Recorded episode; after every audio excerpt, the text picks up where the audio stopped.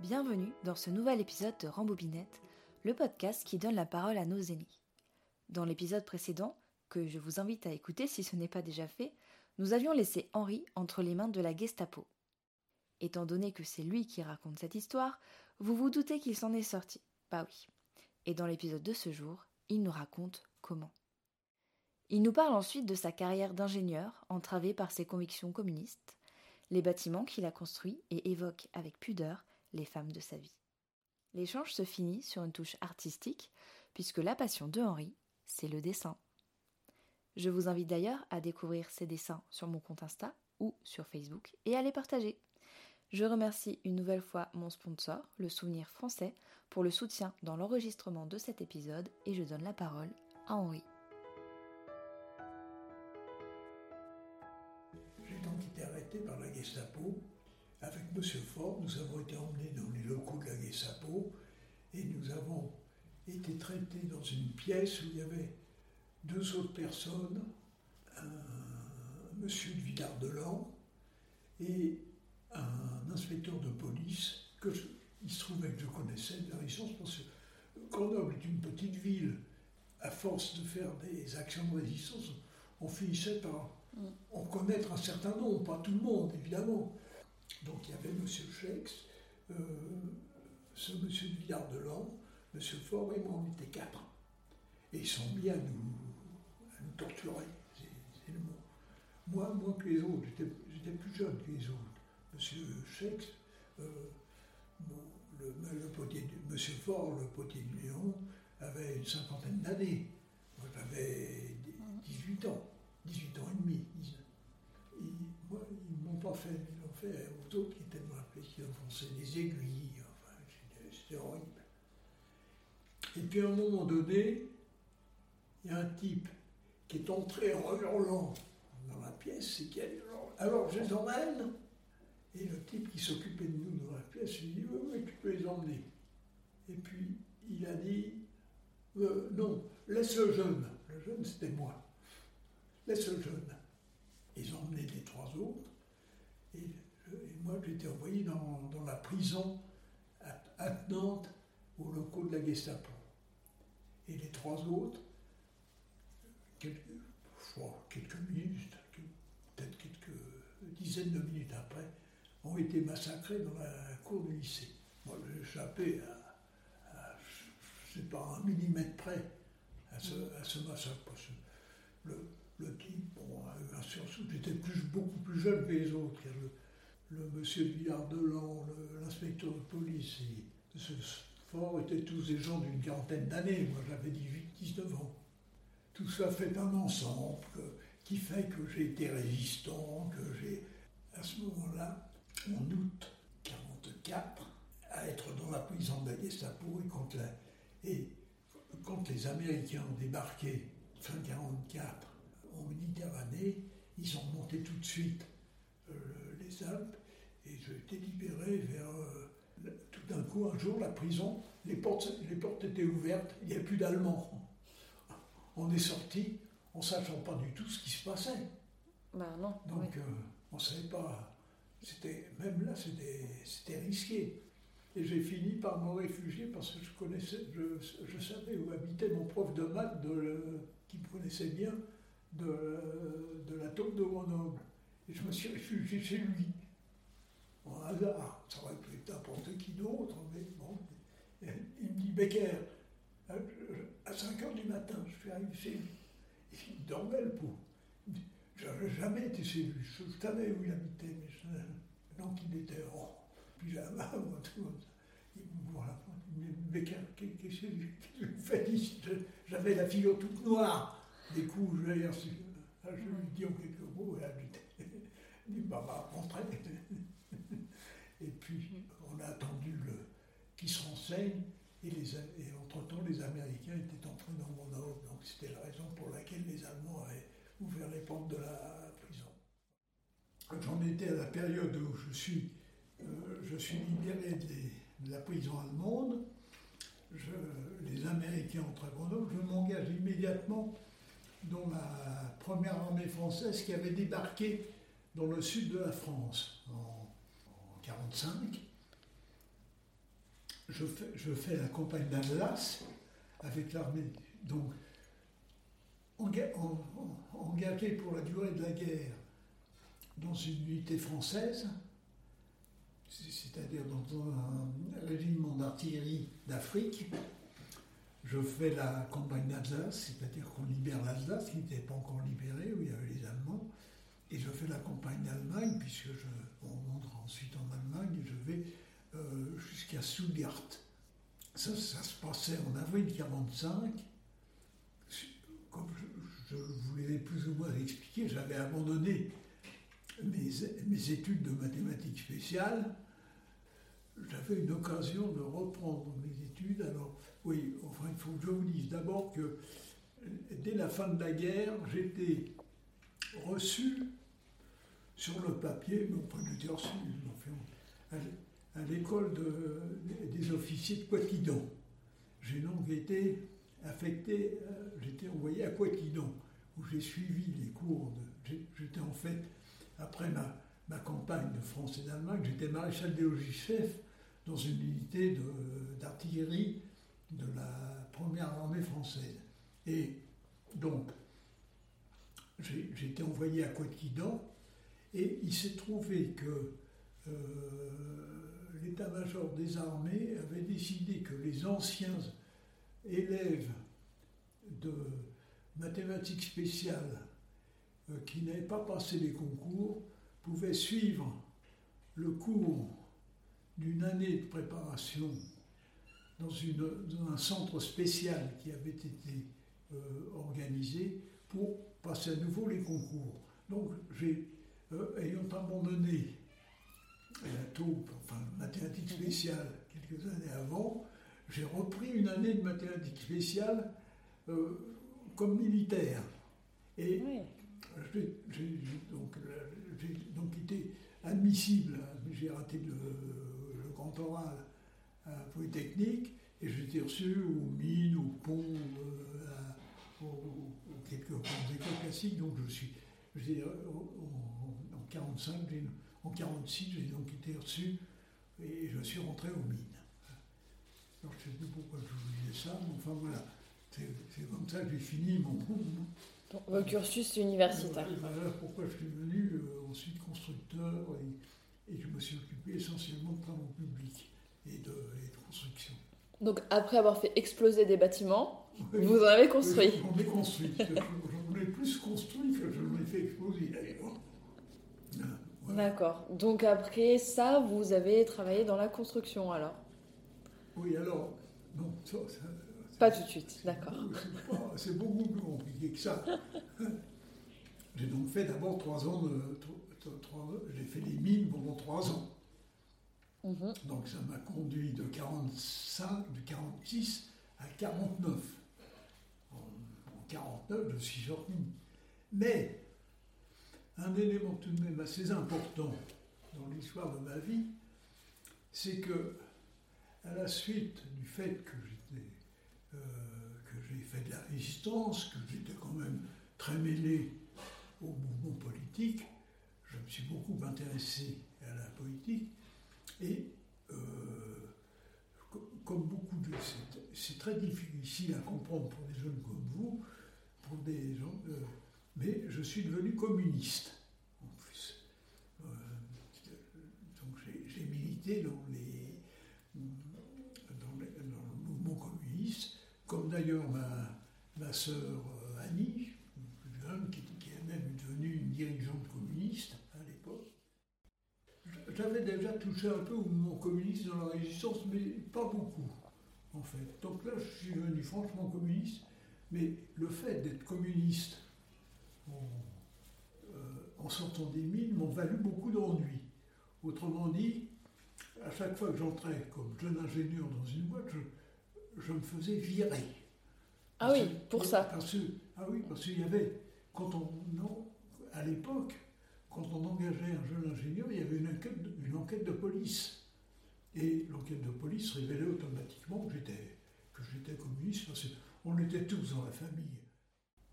À chaque fois que j'entrais dans une boîte, je me faisais poisser.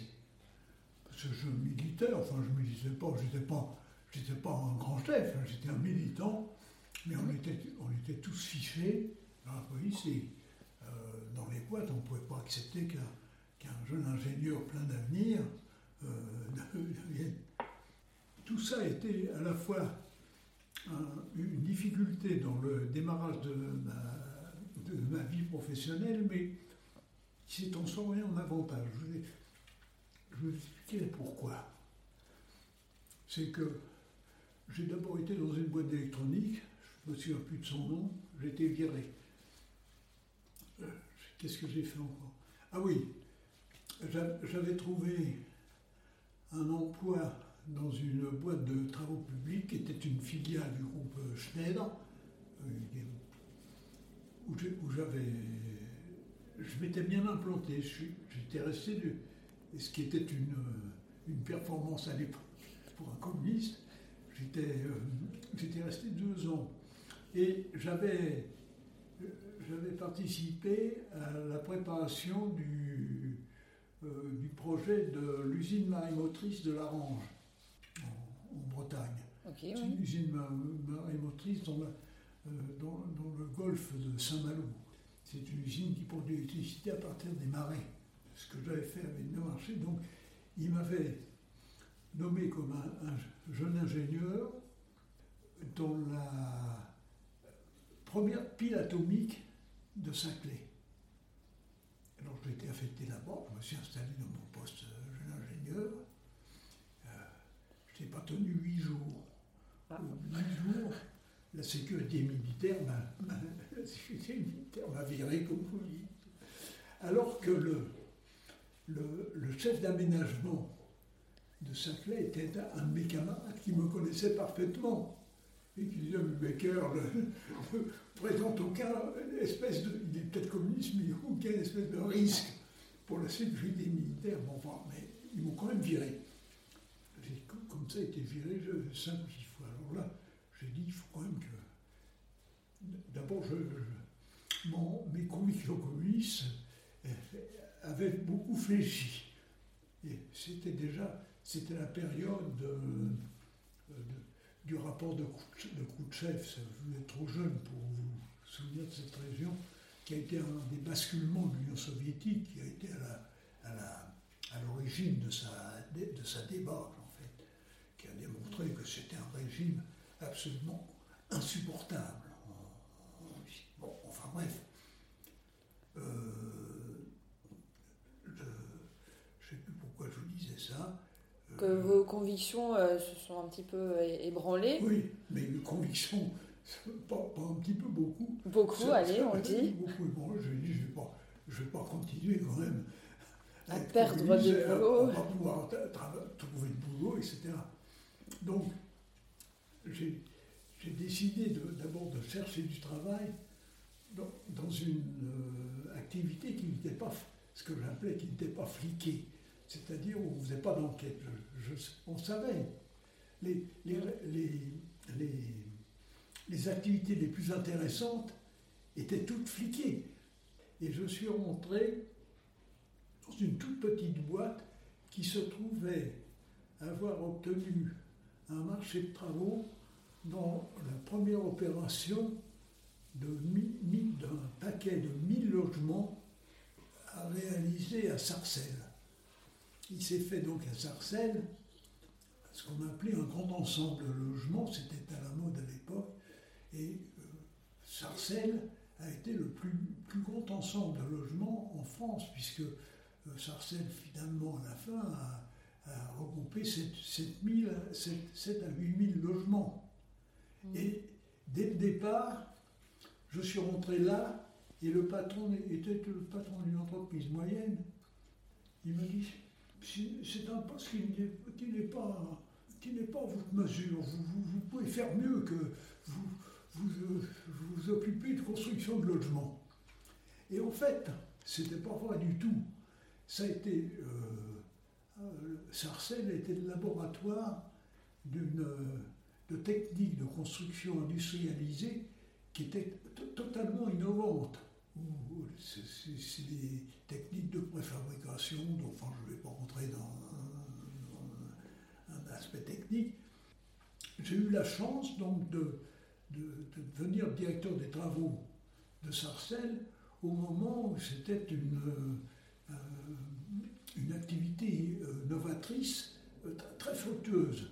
J'ai donc, je, suis devenu dans le domaine de la préfabrication lourde, c'est-à-dire au lieu, de construire sur place, on faisait des, des, morceaux dans des usines de préfabrication et, et sur le chantier, on faisait, au, lieu de construire, d'empiler des briques, on, ne faisait que de l'assemblage de choses qui avaient été fabriquées en usine. Ça a été la, période de préfabrication.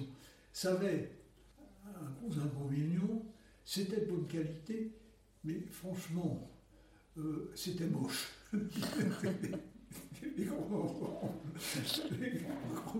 c'était pas, c'était pas une merveille d'imagination. Euh, esthétiquement parlant, on pouvait faire mieux. on pouvait faire mieux. Mais ça a été très apprécié pendant une vingtaine d'années à peu près. Parce que ça apportait quand même une solution à une, à une crise du logement qui était effroyable, surtout dans les grandes, dans les grandes agglomérations. À Paris, c'était effroyable, la crise du logement. Mais c'était moche, mais on pouvait se loger, on pouvait se laver. Ah Donc, ça a eu un certain succès. Mais à un moment donné, il y a eu une réaction. La presse, on s'en a dit, plus de sarcellite, plus de construction préfabriquée, plus de machin, etc. Mais j'avais fait mon trou dans, ce, dans, cette activité-là et j'étais bien implanté dans la construction et puis j'avais interrompu toute activité politique. Je faisais mon métier de, constructeur et j'ai poursuivi carrière de construction jusqu'à Jusqu'à la retraite en, en 85. Jusqu'à ma première retraite. J'ai donc pris ma retraite 60 ans après 25, parce que j'avais le droit à la retraite à 60 ans comme ancien combattant. J'ai pris euh, ma retraite en 85. Mais peu de temps avant, j'avais été nommé expert auprès des tribunaux euh, pour les travaux publics et la construction. Et à partir de ma retraite, c'est-à-dire de 85, j'ai euh, été expert pendant plus de 20 ans, de 60 à 80 ans. Ah oui, longtemps, ouais. Ah oui, j'étais 20 ans, 20 ans. Alors là, j'avais acheté un, des bureaux euh, rue Tronchet, du côté de la place de la Madeleine, et j'ai exercé pendant 20 ans. Et donc je suis, je suis devenu véritablement retraite euh, à 80, euh, plus de 80 ans. Et il y a un autre pan de votre vie dont on n'a pas parlé, est-ce qu'à un moment euh, dans tout ça, vous avez rencontré l'amour? Oh, bah oui, je, me suis marié deux, je me suis marié deux fois et j'ai eu un certain nombre de petits amis comme tout le monde. je ne peux pas dire que j'ai fait des choses exceptionnelles dans ce pas. D'accord. Donc vous êtes marié une première fois euh, juste à la sortie des études? Je me suis marié avec une euh, une demoiselle qui était assistante sociale à Gaz de France. C'était une des activités dont je vous ai parlé où je me, suis, fait, je me suis fait virer, plus ou moins, Gaz de France, je me suis fait virer parce que comme jeune ingénieur, j'ai participé à une grève. C'était la période des grèves. J'étais encore à l'époque communiste. J'ai participé à la grève comme jeune ingénieur, ce qui était une inconscience totale. Ça m'a quand même valu de rencontrer ma première femme, puisque je me suis marié avec cette, euh, assistante sociale. Et puis on, a vécu 20, ans ensemble. Enfin, on s'est plus, ou moins séparés à un moment donné, puis elle est morte. Elle, est morte. Donc, euh, alors après, j'ai eu une période euh, de, 3-4 ans. Là, j'ai eu une, période d'indépendance où j'ai eu pas mal de, de petits amis d'aventures. Et puis, j'ai rencontré ma, femme actuelle, avec laquelle je suis maintenant marié depuis plus de 30 ans. voilà, enfin, pas. 30 ans, ouais, ouais. Et vous avez eu des enfants? Un fils. Mais enfin, deuxième femme avait déjà des enfants de son premier mariage, dont elle avait divorcé. Donc euh, on a pas mal de, petits-enfants, de, trucs divers et variés. une grande famille. Oui, c'est une grande famille. Et puis, il y a ma belle-mère qui a vécu ici, qui ne vit plus de, ici depuis euh, deux ou trois mois, qui est très malade, mais qui a, qui a 108 ans. qui aura 108 ans demain, justement. Elle est née le 1er juillet 1914. Euh, j'ai une autre question que j'aime bien aussi euh, poser. C'est quel est le meilleur conseil qu'on vous a donné dans votre vie et que vous aimeriez repartager avec nous aujourd'hui? J'ai pas suivi beaucoup de conseils. Ah bah, c'est étonnant. non, c'est vrai. Donc vous n'avez pas suivi les conseils, mais est-ce qu'il y en aurait qui auraient été utiles quand même? Probablement. J'ai jamais beaucoup discuté avec qui que ce soit de ce que j'avais à faire. Je l'ai fait de mon propre gré et de ma propre autorité. Bah c'est un bon conseil, c'est-à-dire euh, rester indépendant et faire ses propres choix. Indépendant, j'ai eu des, des, problèmes comme tout le monde. J'ai même eu il y a 20 ans un cancer qui s'est bien terminé, qui n'a laissé aucune trace, qui n'était pas très grave, mais qui faisait du fait que je fumais. Je, oui, ça, c'est moi qui me suis donné ce conseil. Euh, y a, vous savez, au début, je fumais la pipe, mais moi, dans toute ma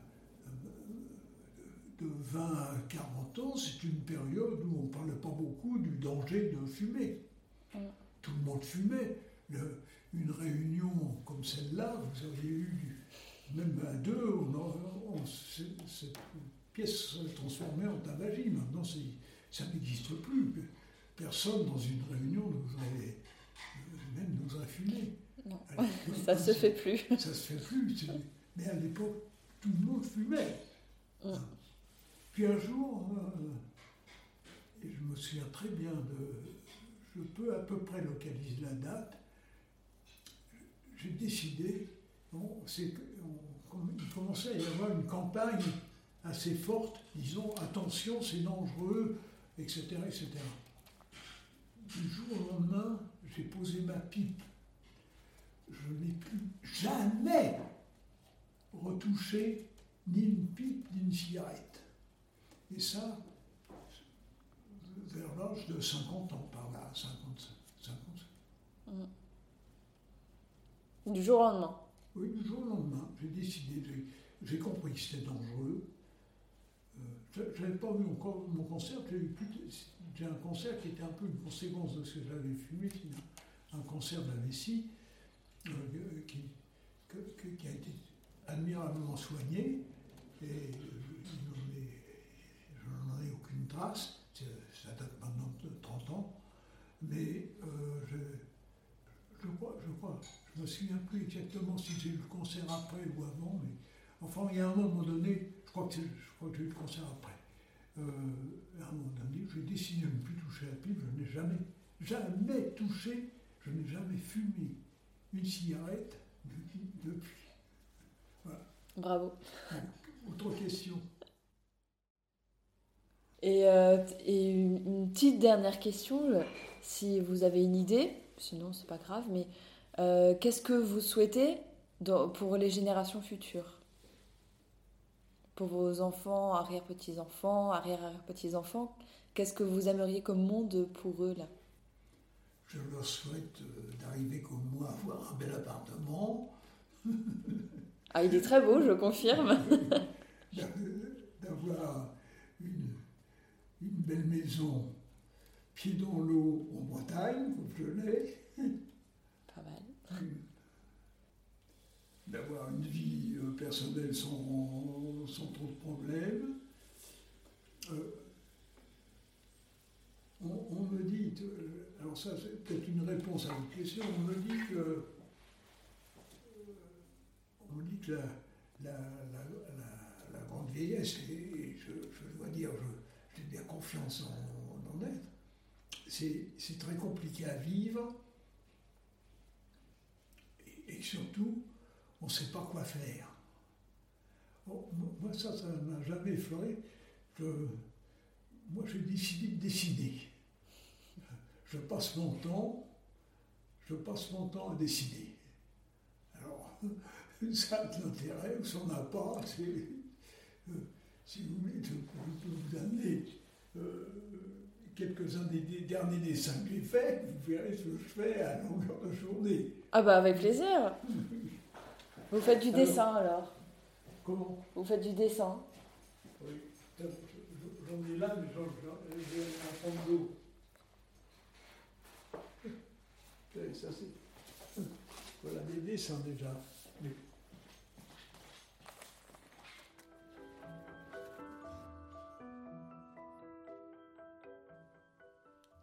C'est sur cette note artistique que s'achève cet épisode. Ce jour-là, je suis restée un long moment à regarder les dessins de. Et la citation Disney Rêve ta vie en couleur, c'est le secret du bonheur, n'a jamais eu autant de sens pour moi que ce jour-là. En attendant le prochain épisode, je vous invite à admirer les œuvres d'Henri sur mon compte Instagram. Un réel y est consacré. À bientôt pour une nouvelle rembobinette.